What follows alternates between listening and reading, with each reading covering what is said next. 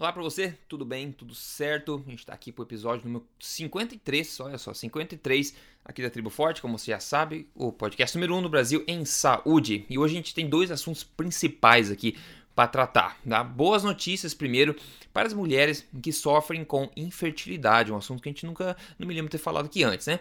Como a alimentação pode aí, aumentar drasticamente as suas possíveis chances de sucesso em engravidar. Então, é um assunto bacana, saiu um, um resultado legal, é, um estudo bacana aí que a gente vai falar sobre ele. Depois, é, balelas na mídia novamente, né, pessoal? Novamente, né, novidade, né? Explicações por trás de algumas manchetes aí de absurdos que ganharam atenção na última semana, condenando principalmente proteína animal. Então a gente vai fazer um trabalho um pouco investigativo aí e mostrar para você, colocar as cartas na mesa para que você possa aí tirar suas próprias conclusões para saber o, o, que tipo de, de importância você dá para esse, esse estudo e para essas manchetes que saíram. Antes de a gente começar, aí, só dar um aviso rápido aqui. No início da semana que vem, tá, vão se abrir as porteiras aí para a, a venda do primeiro lote de ingressos para o evento Tribo Forte ao Vivo 2017 em São Paulo, que acontecerá no final de semana dos dias 21 e 22 de outubro. Já falei para vocês marcarem na, na, agenda isso aí, né? O evento vai ser o dobro de tamanho do, do evento do ano passado, então vai ser muito legal e vai ser um auditório bem bacana lá em São Paulo também. E novamente, a gente vai ter vários palestrantes e painéis. O Dr. Souto, obviamente, é presença garantida lá também. Lembrando que no evento do ano passado lotou muito cedo, até antes, na verdade, de eu poder avisar o pessoal que estava acabando os ingressos, tá? Isso é, isso é fato, teve gente revoltada comigo que acabou o ingresso. Então, esse primeiro lote vai estar com o preço mais baixo possível, por ser de primeiro lote para incentivar realmente as pessoas que já querem confirmar a presença lá. Então só queria avisar mesmo, né, que para você saber que semana que vem, já no começo da semana que vem, o primeiro lote de ingressos vai estar à venda oficialmente e certifique-se de colocar seu e-mail no emagrecerdevez.com, porque eu mando sempre um e-mail lá avisando em primeira mão o link e assim que ficar aberto isso aí. Tá ok? Então esse é o aviso. Doutor Souto, tudo bem por aí? Tudo tranquilo? Pronto para hoje? Tudo pronto, tudo prontinho. E uma boa tarde para ti e para os ouvintes. Isso. Legal, então a gente vai começar com o assunto mais quente, com o assunto principal. Acho que muita gente já quer ouvir a gente falar sobre isso, que é essa manchete que saiu é, recentemente agora, na última semana, na, na, mídia, né? Que é basicamente o seguinte: Colégio Americano de Cardiologia afirma que todas as proteínas de fonte animal aumentam mortalidade de todas as causas. Essa foi a manchete. Eu vou dar, eu vou dar uma, uma introduçãozinha aqui para vocês ficarem na mesma página que, que a gente. Depois o Dr. Sou também vai entrar e mencionar outros e vai enriquecer a discussão. Então, primeiro deixa eu discorrer sobre uma introdução aqui. Bom, essa manchete foi disseminada na internet, né, principalmente por sites aí vegetarianos e veganos e notoriamente por uma, um site de uma médica, é, o qual artigo no site dela teve quase 24 mil compartilhamentos, tá? O infortúnio principal disso tudo é que a manchete, para começar, está errada e está mentindo, tá? Por que isso? Estava falando né, com o Dr. Soté outro dia antes sobre isso, ele disse perfeitamente, né? Quem disse que proteína animal aumenta a mortalidade não foi o Colégio Americano de Cardiologia, como a manchete do, do site dela disse. Quem disse foram os autores desse estudo, que são veganos, né? E que foi publicado no jornal do Colégio Americano de Cardiologia. É bem diferente. Inclusive, o próprio estudo diz literalmente nele: as, a, a visão expressada neste estudo não necessariamente reflete a visão do jornal do Colégio Americano de Cardiologia ou do próprio Colégio Americano de Cardiologia. Então já começa aí errado, passando uma mensagem errada para as pessoas. Agora vamos investigar é, um pouco isso mais. Isso está em, ne em, negrito na primeira página ali, né? É para eles deixarem página. bem claro, olha, essa Exato. é uma opinião dessas pessoas, não é a opinião. Então já começou, como o Rodrigo disse, completamente errado. Começou bem errado já. Então vamos investigar um pouco mais essa confusão toda aí. O bendito estudo, para começar, não é um ensaio clínico randomizado, tá? é uma revisão livre né, de estudos onde os autores têm liberdade para focar no que eles bem entenderem, para mostrar o ponto que eles querem mostrar. A gente vai falar um pouco mais sobre isso depois.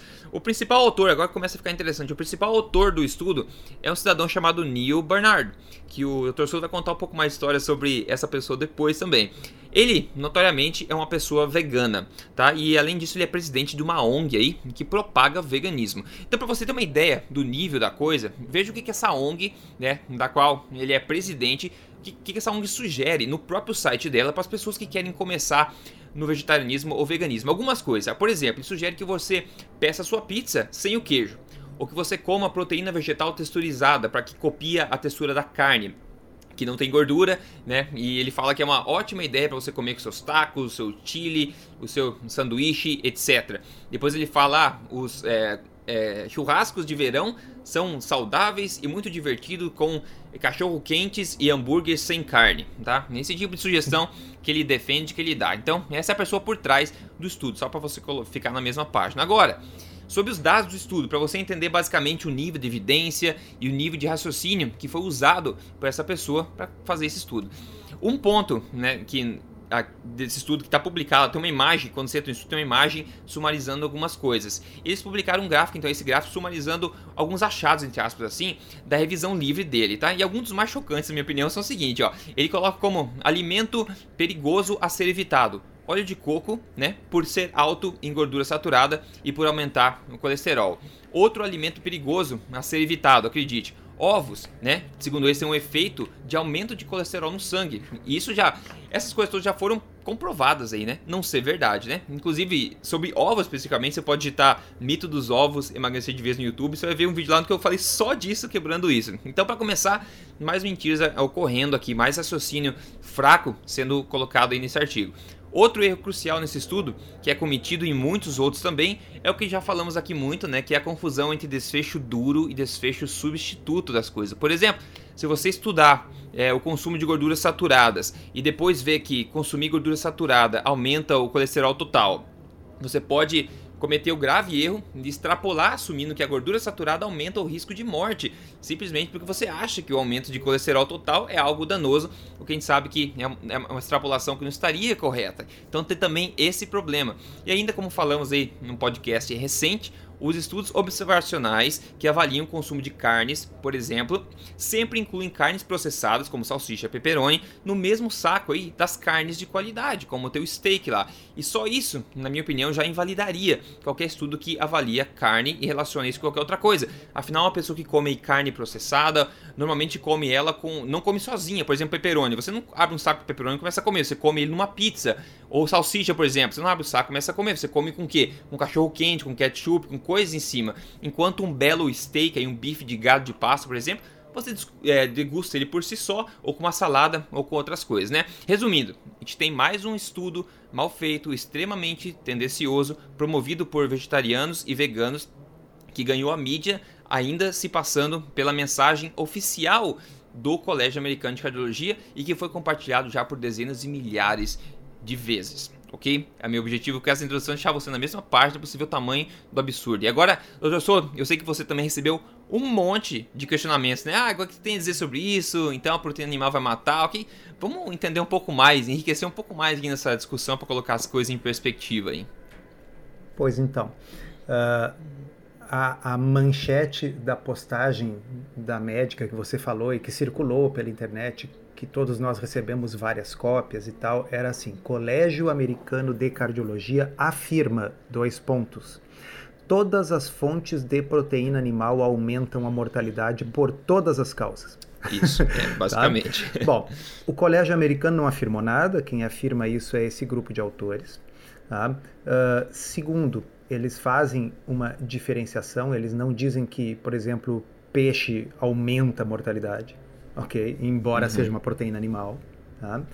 Terceiro, eu só estou mostrando como cada ponto dessa manchete aqui está equivocado. Uhum. Uhum. E terceiro, não está escrito que elas aumentam a mortalidade, porque o verbo colocado dessa forma implica causa e efeito. Sim. Tá certo? Se eu digo assim, as fontes de proteína animal aumentam a mortalidade, eu estou implicando que o sujeito, as fontes, estão vinculados a um aumento da mortalidade, elas causam a mortalidade. Então, uhum. o correto que a doutora poderia colocar é uh, algumas fontes de proteína animal estão associadas Exato. a um aumento de mortalidade por todas as causas.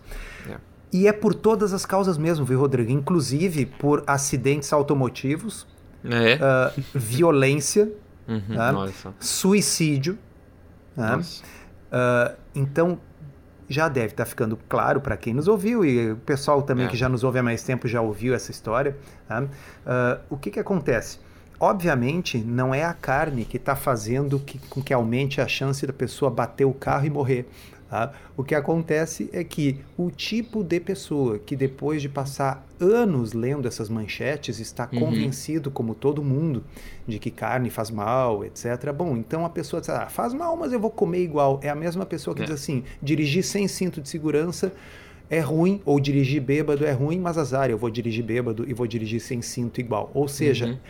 É um estudo observacional, não estabelece causa e efeito. Nós já sabemos que sempre vai aparecer essa correlação espúria, que Sim. é uma correlação devido ao fato de que é um marcador. Da mesma forma, aquelas pessoas que comem menos carne vermelha são os escoteiros do grupo, que seguem todas as recomendações.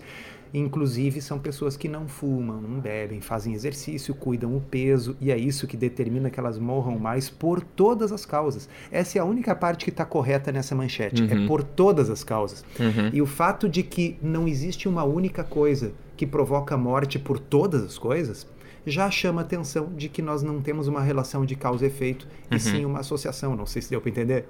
Sim, tá? acho que sim, né, pessoal? Muito bem. Vamos lá.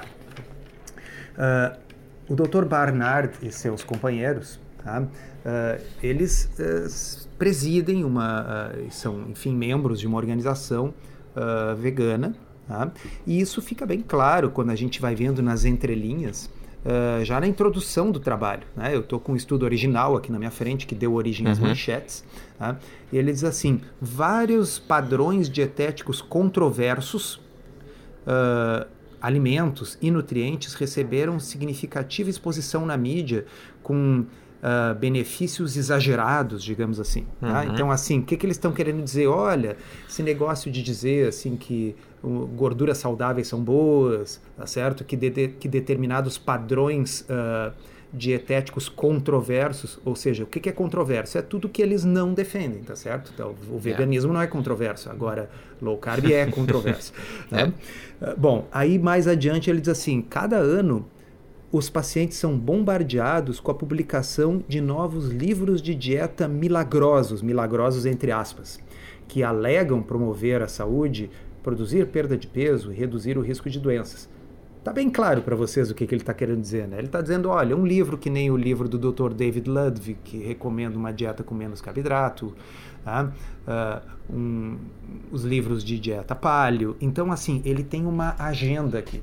Eu estava dizendo para o Rodrigo antes, é assim, uh, uh, como num processo judicial, nós temos, por exemplo, a figura do juiz, o objetivo dele, em princípio, é buscar o quê? É buscar a verdade tá certo? O juiz é o cara ali que quer buscar a verdade. O advogado não. O objetivo do advogado é defender o seu cliente. Tá? Uhum. E, se, e, ele vai dizer que o seu cliente não matou, que o seu cliente não cometeu o crime, mesmo que o cliente tenha cometido, porque ele não tem compromisso com a verdade, ele tem compromisso com o seu cliente. Uhum. Então tem que ter muito cuidado quando o artigo é escrito por alguém que é um advogado, ele não é um juiz imparcial. Tá? Uh, eu estava falando também para o Rodrigo mais cedo e que eu me lembrei, quando eu vi o nome do autor, eu me uhum. lembrei. eu tenho, tenho um artigo de 2013 no meu blog, que não é um artigo meu, ok? Ele é traduzido uh, de, um, de, um, de um artigo de um outro autor, tá? mas uh, ele começa com uma parte engraçada, assim, né? mas uh, para vocês entenderem quem é o Dr. Barnard. Isso. Tá?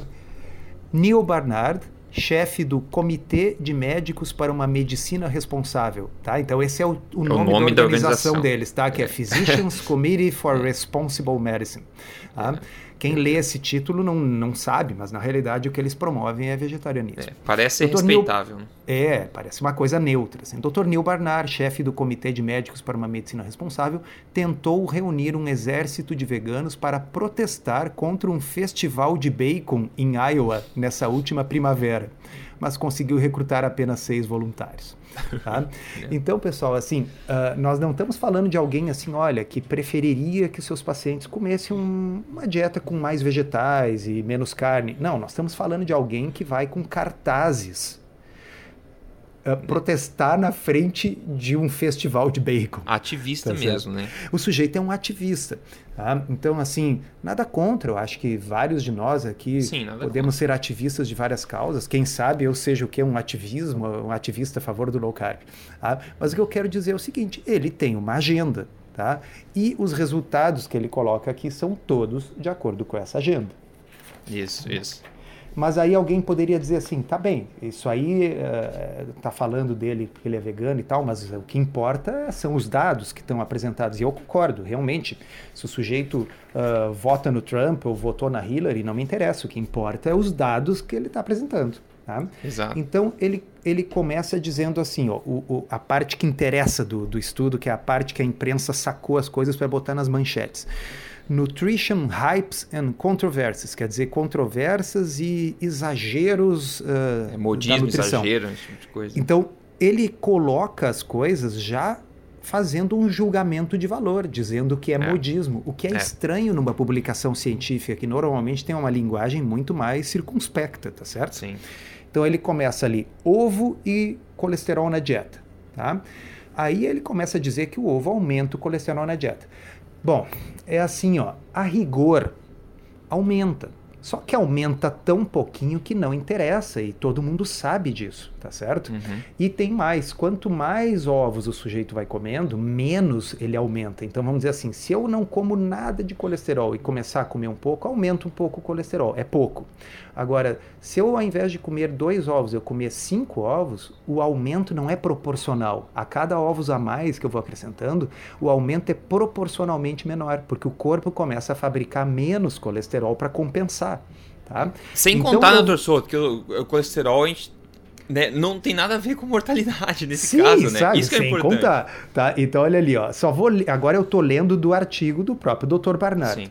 A adição de 100 miligramas por dia de colesterol na dieta uh, prediz um aumento de LDL de 1,93 miligramas por decilitro. Hum. Ok? Então, se a pessoa tem lá 190 de colesterol total e ela comer 5 uh, ovos, aí vai ir para 200. tá certo? E 190 e 200 é a mesma coisa, do ponto de vista clínico não faz nenhuma diferença, e por isso que todo mundo, mesmo os nutricionistas tradicionais, mas os que estudam, né, hoje já liberam ovo, por isso que a gente vê as notícias na própria Sim. imprensa leiga dizendo que o ovo está absolvido e tal. Ah, agora, o Rodrigo tocou no ponto crucial, que colesterol é um desfecho substituto, tá certo?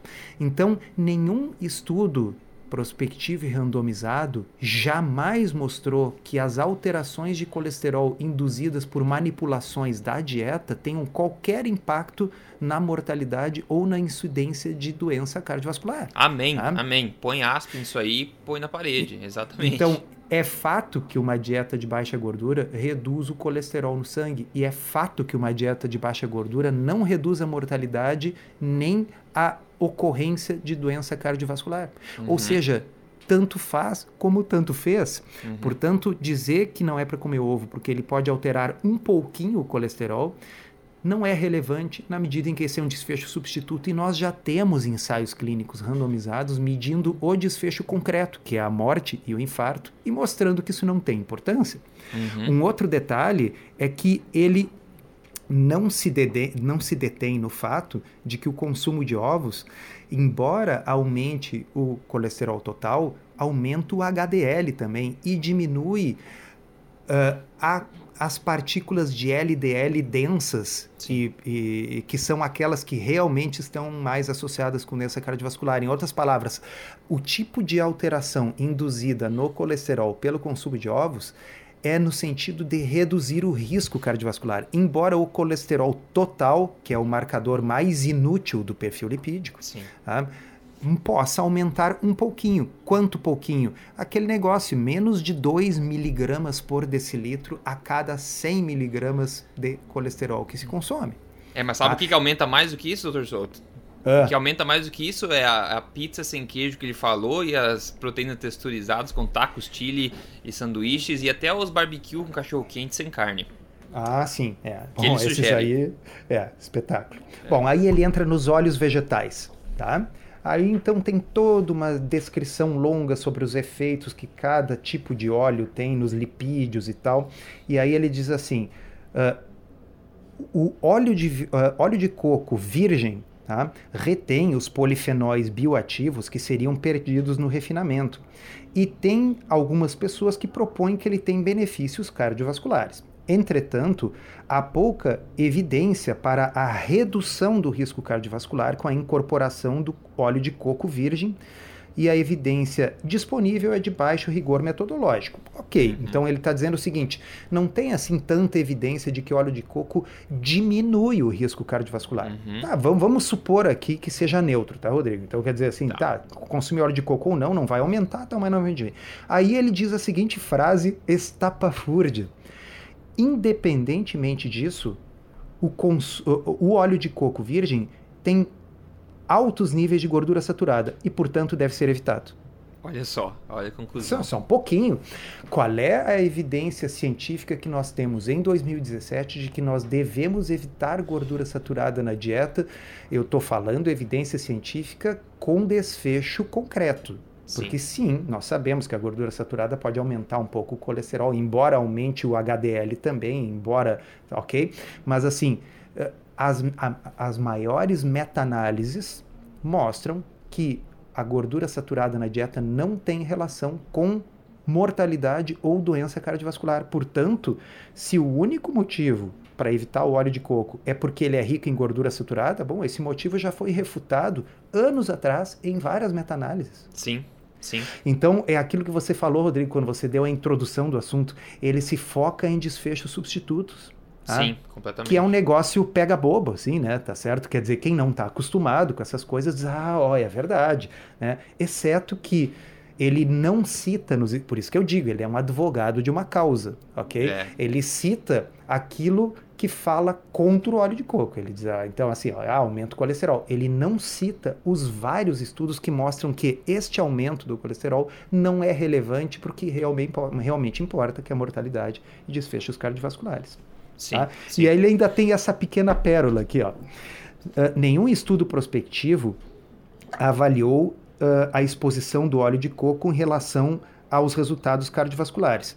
Bom, só isso é um motivo para tu não proibir, tá certo? Quer dizer, é, nós não é. temos nenhum estudo que mostre que faz mal. Tá? Uhum. Aí vem o seguinte: mas dados ecológicos indicam que as populações asiáticas que têm o coco como seu principal alimento tem uma baixa incidência de doença cardiovascular. Então, Rodrigo, me ajuda. Tá? Nós não temos nenhum estudo que jamais tenha mostrado que faz mal. Nós temos motivos para crer, baseados em alguns outros estudos, que faz bem. Uhum. Ok? Nós temos como único problema o fato de que ele é rico em gordura saturada, mas isso já foi derrubado pelas várias meta-análises que mostram que a gordura na dieta, mesmo a saturada, não tem relação com doença cardiovascular. E os estudos ecológicos mostram que os povos que mais consomem coco têm uma incidência menor de doença cardiovascular do que as populações de outros países. A conclusão então, só que pode não é ser. Consumir? Por é. que, que não é para consumir? Por quê? É. Porque o doutor Barnard acha que gordura saturada faz mal. E esse é motivo é. suficiente para dizer para não consumir.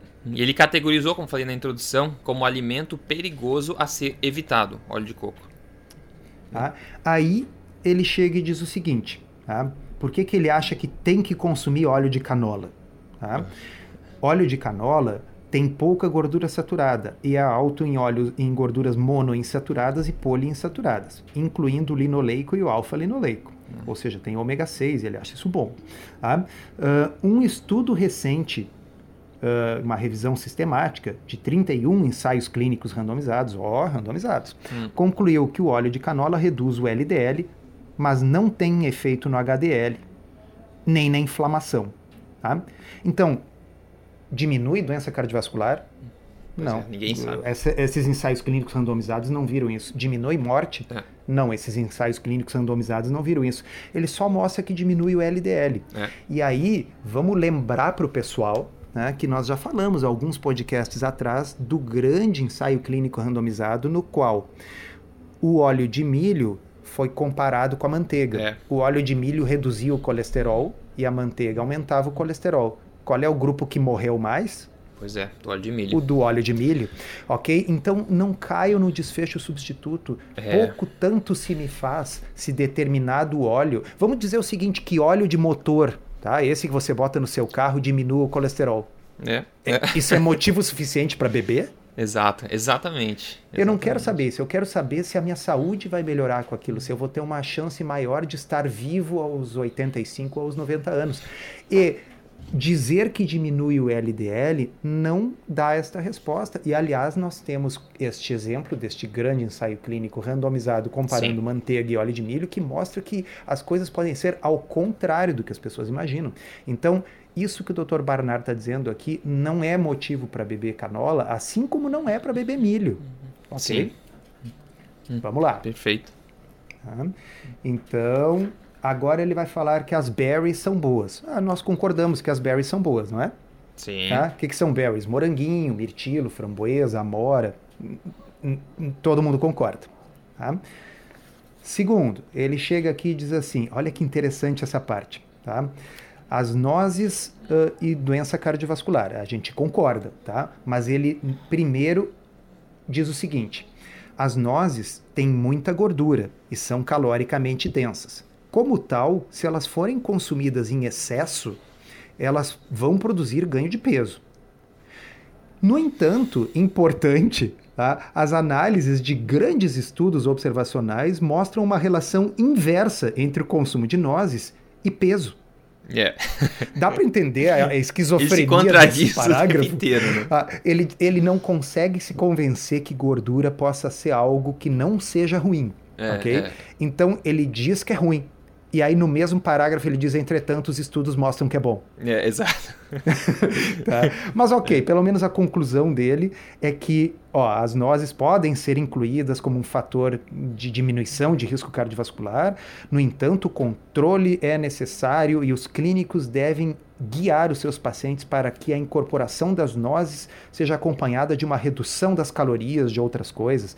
E na realidade, nos estudos que ele acabou de citar, ninguém foi orientado a reduzir calorias. Só de comer nozes as pessoas perdem peso. Por quê? Porque elas ficam mais saciadas, né, pessoal? Duh. Uhum. Uhum. Bom, vegetais verdes são bons para a saúde. Ok, nós nunca dissemos que não era, né, Rodrigo? Nunca. Imagina. Pode comer os vegetais verdes. Tá? Isso é o que ele defende de peito aberto, né? é, dúvida. por quê? Então vocês veem assim, a, a, a, como vegetais verdes está dentro daquilo que a filosofia vegetariana dele aceita, ah, então elas são bons. Tá? Agora, bom, e se, e se for a, a carne? Não, não, aí ele é ruim. Né? Uhum. Por quê? Porque está fora. Tá? Então, assim, é tudo a mesma coisa, é, é, é, é desfechos uh, substitutos, é, é, não dar bola para os estudos que mostram que não afeta os desfechos concretos, por quê? Porque aquilo vai contra a ideologia dele.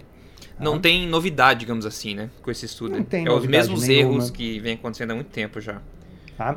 Agora, uh, o, o, fantástico é o seguinte: o grau de, de, de, cobertura da mídia, e agora deixa eu puxar aqui, ó, é fascinante. Tá? Onde é que tá aqui? Ah, eu acho que eu não deixei aberto. Eu queria mostrar como é que saiu a, a, a, a notícia na mídia, mas é basicamente assim uma coisa. Uh, não pode comer carne e tal. Uh, bom, porque algum novo ensaio clínico randomizado mostrou isso? Não, é uma revisão que. Uh, e, e, aí deixa eu salientar aquilo que, que você falou no início, Rodrigo. Ela é uma revisão livre, porque assim existe um negócio chamado revisão sistemática tá? que é sinônimo de, de meta-análise, de certa forma. Sim. Tá? Diferença é que meta-análise usa um método matemático para combinar os números dos vários estudos. A revisão sistemática não precisa necessariamente conter esse método matemático, mas é sistemática no sentido eu vou incluir todos os estudos que incluam um certo critério de busca. Então, uhum. vou botar, por exemplo, ali. Uh, carne, mortalidade, doença cardiovascular. E aí eu vou fazer uma busca e eu vou incluir todos os estudos que incluam o meu critério de busca e que incluam um critério mínimo de qualidade, quer dizer, tem que ser ensaios clínicos randomizados ou tem que ter um número suficientemente grande, enfim. E como eu incluo todos, eu vou incluir os que falam a favor e os que falam contra. Tá? Isso é uma revisão sistemática, isso é uma meta-análise. Isso aqui não é isso. Isso é uma peça de opinião. Esse texto aqui, esse artigo do Dr. Barnard, é uma revisão livre, onde ele escolheu o que, que ele queria incluir e o que ele queria excluir. Não é uma revisão sistemática. E como o sujeito é alguém que carrega cartazes na frente uhum. de um festival do bacon, tá certo? Uhum. Ele é um cara muito focado em dizer a opinião dele e ocultar aquilo que é diferente. Tá? É, é.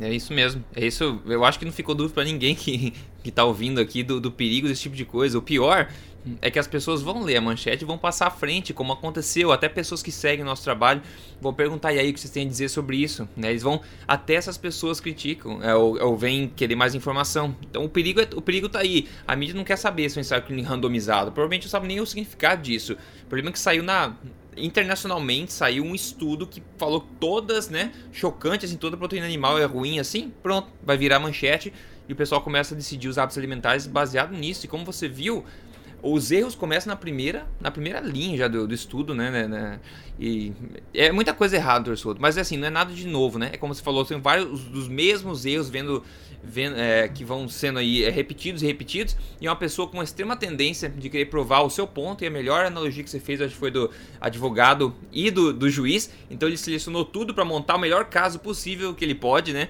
Contra a questão da carne, provando o ponto dele de, de vegetais e legumes, enfim. Então é isso aí, né? Acho que é com isso, a gente fecha esse, esse estudo aqui. Agora passar uma, uma, coisa um pouco mais positiva, né? Que a gente, enfim, a gente critica mais coisa porque é o que tem mais coisa por aí, é balela para ser criticada. Mas vamos falar um pouco de, da questão de infertilidade, a gente nunca falou aqui antes. Saiu uma nova revisão publicada no final de fevereiro agora no jornal Nutrients que analisou o, o, possível benefício de dietas low carb em relação à infertilidade em mulheres.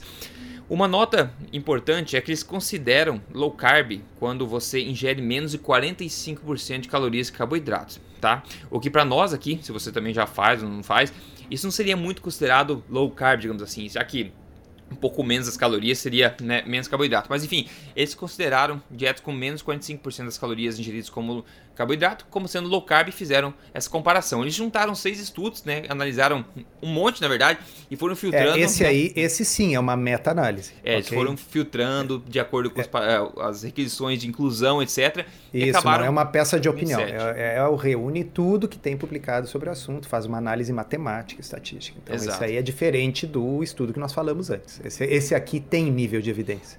Esse tem. Então eles colocaram tudo na boca do funil e foi diminuindo até que eles chegaram seis estudos analisados no final e cinco desses estudos mostram alterações positivas nos hormônios de fertilidade. A conclusão da revisão foi a seguinte: reduzir a carga de carboidratos pode reduzir os níveis de insulina no sangue, melhorar né, o desequilíbrio hormonal e retomar a ovulação para aumentar as chances de, de, de gravidez né, mais do que uma dieta normal, segundo eles. Então, um grande benefício, grande, grande benefício aí de se reduzir os carboidratos, fazer uma dieta, claro, mais baseada em alimentos de verdade, mas a gente nunca tinha falado isso, é uma evidência bastante significativa que eu acho para aumentar as chances das mulheres aí de conseguir uma gravidez, que é um problema que só vem aumentando também com o tempo, né? Tem clínicas que faturam milhões e milhões com coisas artificiais, e se você pode ter o poder de mudar a sua dieta facilmente e aumentar bastante suas chances, eu acho que é uma coisa a se considerar, né?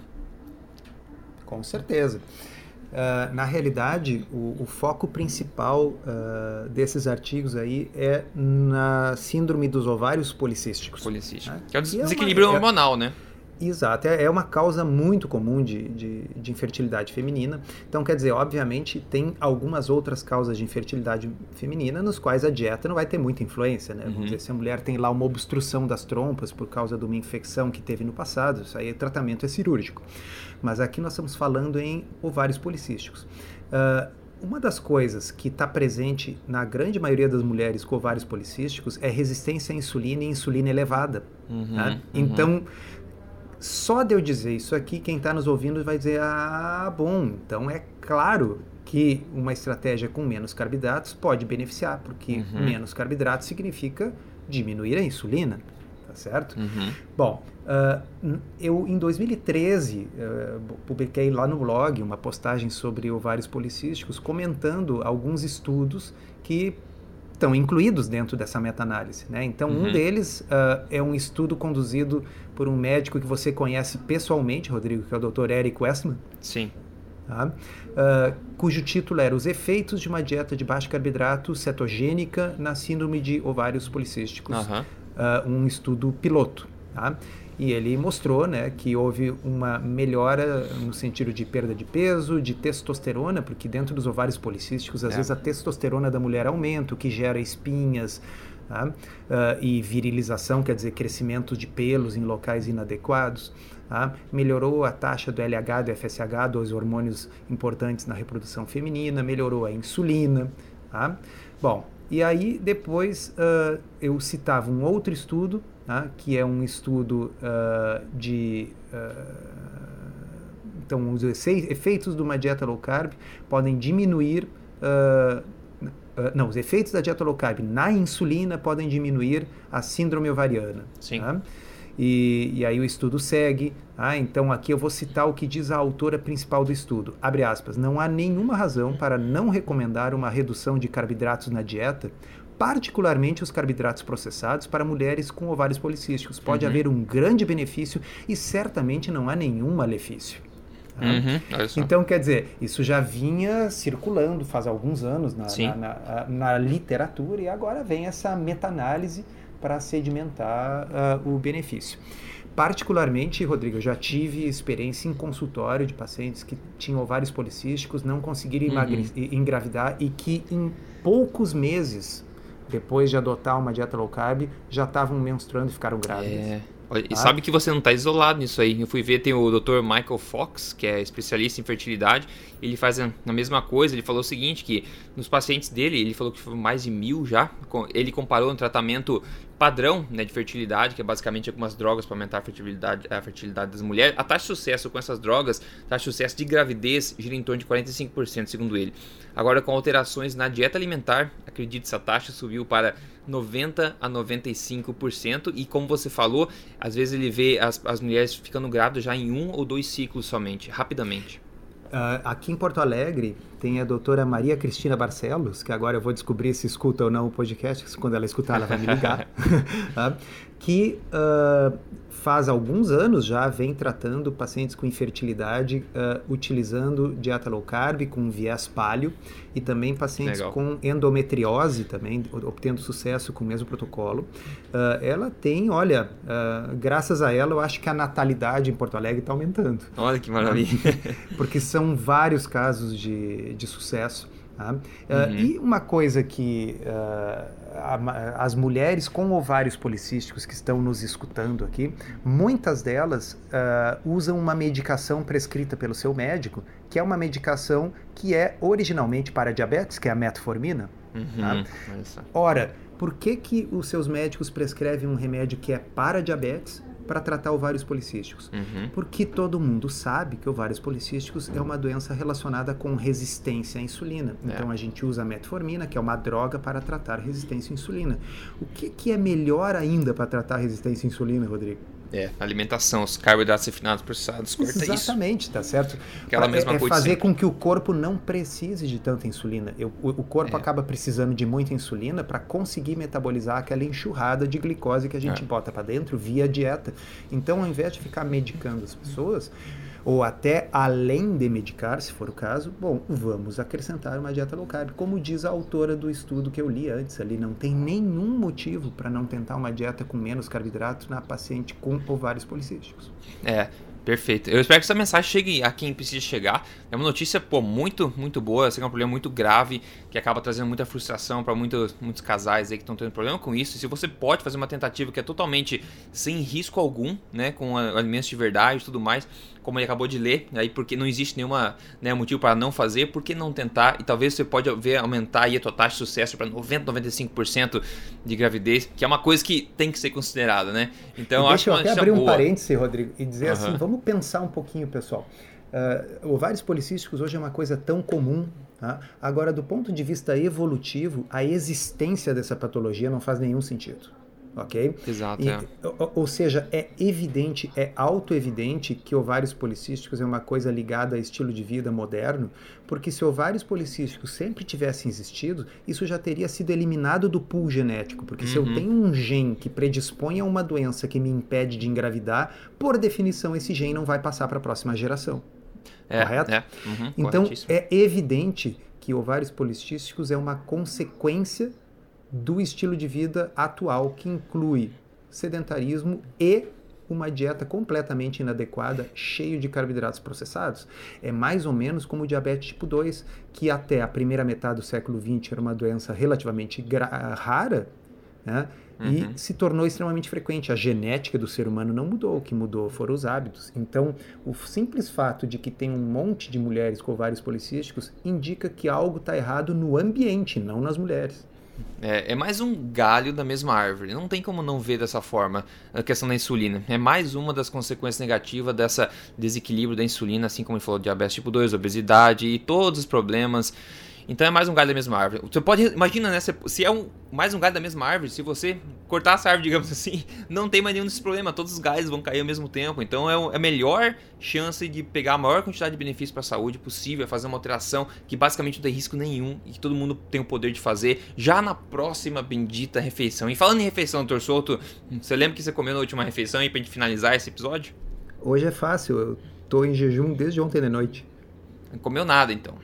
Nada. Tá faz... comendo Agora tá, são só, só da autofagia. Só na autofagia. é, eu tô consumindo um pouco dos meus adipócitos, assim. É, na otimização energética aí. É bom? É, se, bom. segundo uh, uh, o que acreditam algumas pessoas, eu devo estar consumindo todos os meus músculos. Eu não sei se eu vou conseguir caminhar até em casa. É só que não, né? É, só que não, né? Ah, ótimo, é. foi fácil a resposta, então. Então, uh, para confessar para vocês, era assim: eu precisava estudar um pouco mais a fundo esses artigos que nós estamos discutindo hoje uhum. e o uhum. tempo que eu tinha na hora do almoço. Eu não estava com muita fome, aproveitei e não almocei. É, é, não, ótimo. Essa é a é flexibilidade é assim. metabólica, né? Muito bom. É isso aí. É, bom, eu, eu já comi alguma coisa. Eu fui na academia e comi depois um hambúrguer 100% carne, também um três ovos juntos. Depois aquele picles fermentado que eu falei lá, o kimchi também, e uma beterraba. Basicamente isso. É isso aí, pessoal. Então espero que tenha sido útil para vocês essa nossa discussão de hoje também. Continue ligado aí nos podcasts. Toda semana tem um novo para você. Então, um grande abraço, Dr. Soto. Obrigado também pelo teu tempo. A gente se fala na próxima. Até lá. Beleza, obrigado. Um abraço a todos.